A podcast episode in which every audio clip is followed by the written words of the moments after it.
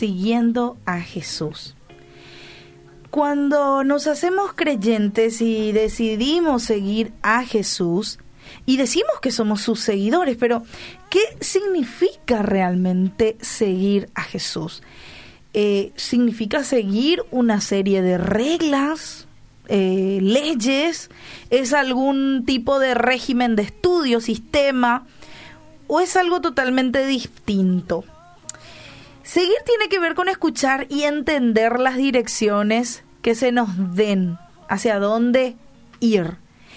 Al decidir ser cristianos, el Espíritu Santo viene a morar en nuestra vida y nos guía. Por eso tenemos que estar pendientes y en constante conexión con Él, aprender a escuchar la voz del Espíritu Santo. Y es la voz de Jesús también la clave para llegar a ser un buen seguidor. Pero no solamente un seguidor, el desafío está en volvernos discípulos. ¿Y qué es un discípulo? Un discípulo es un testigo. Es aquel que habla de lo que ve y oye de su maestro. Entonces, ¿qué es lo que nosotros tenemos que hacer? Ver y oír al maestro. Y, y siempre se nos está invitando a seguir al buen pastor. Dice Juan 10, 2 al 4 el que entra por la puerta es el pastor de las ovejas. El portero le abre la puerta y las ovejas oyen su voz. Llama por nombre a las ovejas y las saca del redil. Cuando ya las ha sacado a todas las que son suyas, va delante de ellas y las ovejas lo siguen porque reconocen su voz. ¿Cómo saber entonces si estoy siguiendo a Jesús?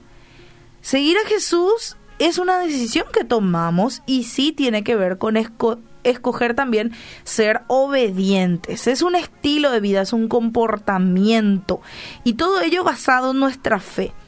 Ahora, ¿cómo sabemos? ¿Sí? Y lo, lo vamos a saber porque lo vamos a escuchar. Dice que las ovejas lo siguen porque reconocen su voz nosotros reconocemos la voz del maestro y así también el maestro reconoce a sus ovejas. ¿Y cómo se reconoce a una oveja de Jesús? A ver, ahí está la pregunta. Por los frutos. Dice la Biblia que nosotros vamos a dar buenos frutos. Así que por esos frutos, que son frutos del Espíritu, ¿cuáles son los frutos del Espíritu? Gozo, paz, paciencia, benignidad, bondad, templanza, mansedumbre, contra tales cosas no hay ley. Muy bien. Gracias, Keren. Esas, esos son los frutos que la gente debe reconocer. Cuando vos vas caminando, van a ver una persona llena de paciencia, tendrían que ver una persona llena de mansedumbre, de templanza, Dominio propio. De dominio propio, no demonio propio, dominio, propio, ¿sí? Bueno. Creo que por sobre todo es el amor. Sí. Porque de todo eso, la ley y los profetas siempre se van a cumplir en el amar a Dios y amar al prójimo. Claro.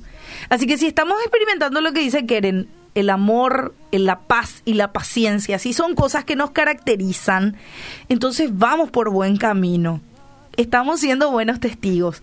Pero si vos reconoces aquí que estás con ira, con resentimiento, con envidia, estamos yendo al sentido contrario del pastor. No, no funciona así.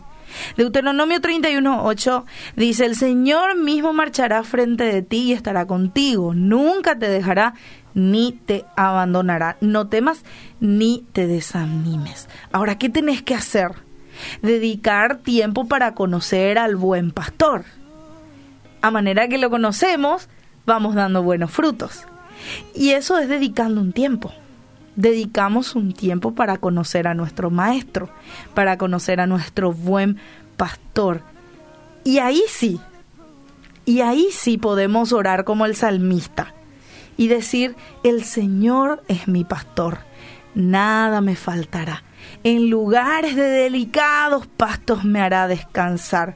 Junto a aguas de reposo me va a pastorear. Confortará mi alma y me guiará por sendas de justicia por amor de su nombre. Pero si Jehová no es tu pastor, Vamos a cambiar un poco el versículo y tomo el ejemplo que dio mi esposo con, este, con esta reflexión una vez. Vamos a cambiar al lado negativo. ¿Cómo sería? El Señor no es mi pastor. Entonces, todo me va a faltar.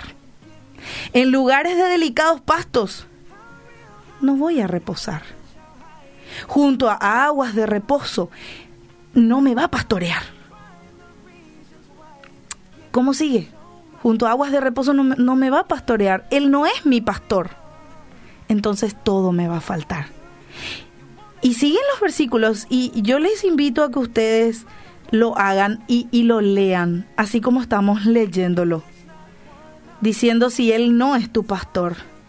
Aunque andes en valle, no, y vas a andar en valles de sombra de muerte, sí vas a temer todos los males, porque Él no va a estar contigo. Su vara y su callado no me van a infundir aliento.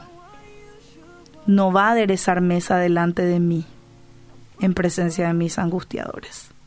No vas a ungir mi cabeza con aceite, y mi copa no va a rebosar.